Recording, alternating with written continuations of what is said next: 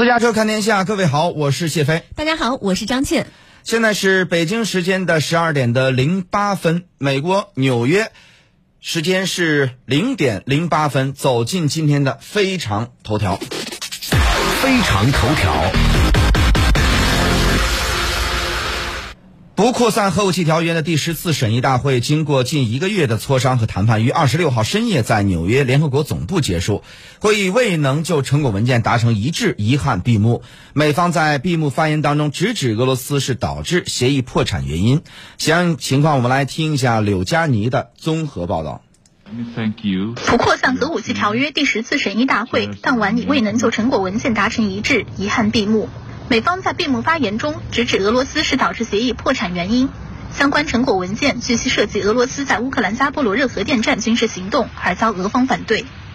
Colleagues, Russia is the reason we do not have 各位同僚，俄罗斯是我们未能达成共识的原因。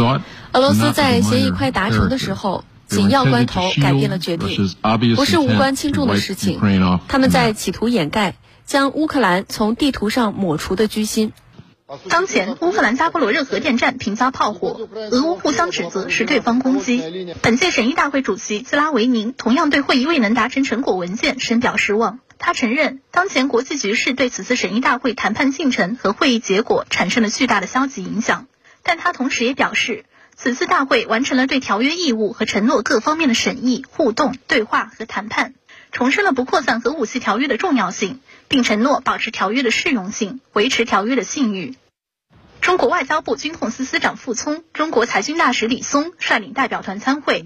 会议期间，中方将共同安全写入成果文件草案，主张全面平衡推进核裁军、核不扩散与和平利用核能三大支柱，并强调条约在服务和平与发展方面的重要作用。这一积极表述也写入了成果文件草案。双方并驳斥美国代表妄称中国加速扩张核武库和拒绝同美方就核军控问题开展实质性对话的无端指责，表示坚决反对美英澳开展核动力潜艇合作，并警示日本和相关国家不得在亚太地区复制核共享。中方将同所有缔约国一道，坚定不移地致力于维护以 NPT 为基石的国际核不扩散体系，秉持共同综合合作可持续的安全理念，为维护。国际和平与安全，促进 NPT 服务和平与发展，做出不懈努力。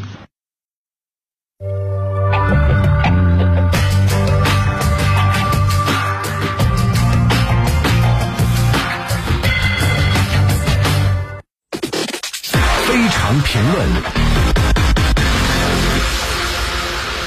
好，走进今天的非常评论。我们刚刚听到了五年一次审议的核不扩散武器条约呢，经过两次的审审议，仍然是没有结果。那么，谢飞，你认为这个应该是谁来负这个责任呢？嗯，呃，应该说呢，这个五年审一次啊，这次应该原本啊是在二零二零年举行，但是因为疫情一直推迟到今天，它比那奥运会啊什么的推迟时间都长。但是很遗憾，依然各国对成果文件是有异议啊。不能达成这个共识，所以呢，审议大会呢没能形成最后的一个文件。那么，到底谁该对此负责呢？你看，互相就指责了。美国又说这俄罗斯，说是因为俄罗斯阻挠，所以协议文件没通过；而俄罗斯的反击说是乌克兰以及其西方的监护人要为此承担责任。俄罗斯抨击乌克兰及其西方的监护人要在文件。当中包含对扎波罗热核电站局势的关切，是不惜一切代价的推动自己的政治方针，而不是真正关切这个核不扩散机制，不关呃不真正的关注这个全球的问题。美国在竭尽所能推进自己的优先事项，同时呢把其他国家的重要问题呢排除在成果文件之外。因此，俄方认为这是一场不对等的游戏，对一些国家的这个歧视呢，啊，所以呢这不能接受嘛。那么俄罗斯的这一指责呢？还是有一定道理啊，因为美国确实把自己利益摆在优先地位。二零一五年，我们看这个审议这个核不扩散武器条约时呢，也出现会议没能通过最终文件的现象。当时的主要原因呢是，呃，这个美国提出要在中东建立一个没有大规模杀伤性武器区，因为美国在阿富汗的战争没有结束，同时呢还与这个极端组织伊斯兰国进行战斗。谈到最后呢，文件提出一个要建立一个中东无核区。这可能会影响美国盟友以色列的利益啊！最后分歧呢未能化解，也没有最终文件。如果看看美国的做法，包括通过什么美英澳三方的安全协议来发展澳大利亚核潜艇的舰队，可以判定美国在违背啊这个核不扩散武器条约，只许是州官放火，不许百姓点灯。另外呢，我们看啊，美国从来就没有不首先使用核武器的这个承诺。这次会议文件的原这个草案原本有这么一条，后来也被删除了。因此说，会议没有最终文件，美国的责任恐怕要更大一些。美国呢是只有霸权的冲动，没有共同安全的理念，更是没有多边合作的习惯。这个大家已经习以为常了。嗯，我们看到中国国防部说，有关国家呢要履行核不扩散义务，就应该撤销澳英美核潜艇的合作计划。那对此你又是怎么看的呢？其实我们纵观国际社会啊，亚洲国家呢是核武器扩散比较多的地区。我想呢有两个主要原因，一个是美国已经完成了两个周期的核现代化，正在处于第三阶段，啊，将在二零二九年基本完成。美国的核打击能力呢，能够到达世界的各个角落，是核扩散的引领者。第二个是美国的示范下呢，美国的盟友正在设法拥有核武器，尤其是像什么澳大利亚、日本、韩国蠢蠢欲动，以自卫的名义来发展和拥有核武器。看看亚洲的核武威胁呢，都与美国相关联，中国对此不能不警惕，不能不发声。当然，中方提出第一个要求就是。这个澳英美要收回奥库斯这个核潜艇合作协议当中涉及的武器级的这个核材料转移，存在严重的核扩散的风险，会破坏亚太地区的和平稳定。啊，中方提出第二要求呢，是希望日本和美国不要搞所谓的核共享。最近几年时间里边，日本多次提出要和美国实现核共享，两国也在进行着协商。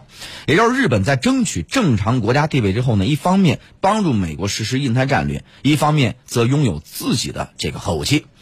中方还提出一个警告，就是对这个美韩核武器合作也是加以关注。韩国也想拥有核武器，哎，或者是在要这个美军在韩国重新部署核武器。美国之所以在亚太地区进行这个核武扩散，啊，是在它的这个印太框架的这个之内形成对中国的军事包围圈，而且呢，也是这种核包围圈，不仅给中国安全带来威胁，也是亚太安全带来威胁。如果美国要遵守核不扩散武器条约，那么就先从亚洲做起，从撤销澳英美核潜艇合作开始做起。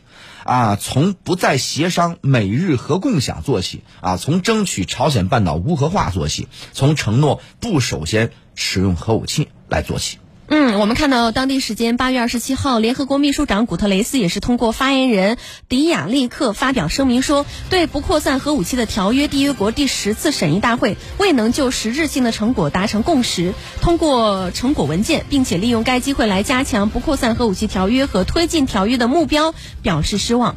声明表示，虽然秘书长欢迎条约缔约国真诚和有意义的参与，以及审议大会承认条约是全球裁军和核不扩散制度的基石。是，但是令他感到遗憾的是，会议未能应对威胁我们共同安全的紧迫挑战。同时呢，古特雷斯还表示，令人担忧的国际环境意外，或者是通过误判使用核武器的风险正在增加。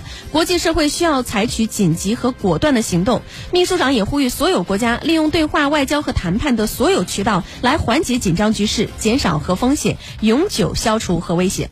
好，接下来我们进段广告，广告之后我们继续回来。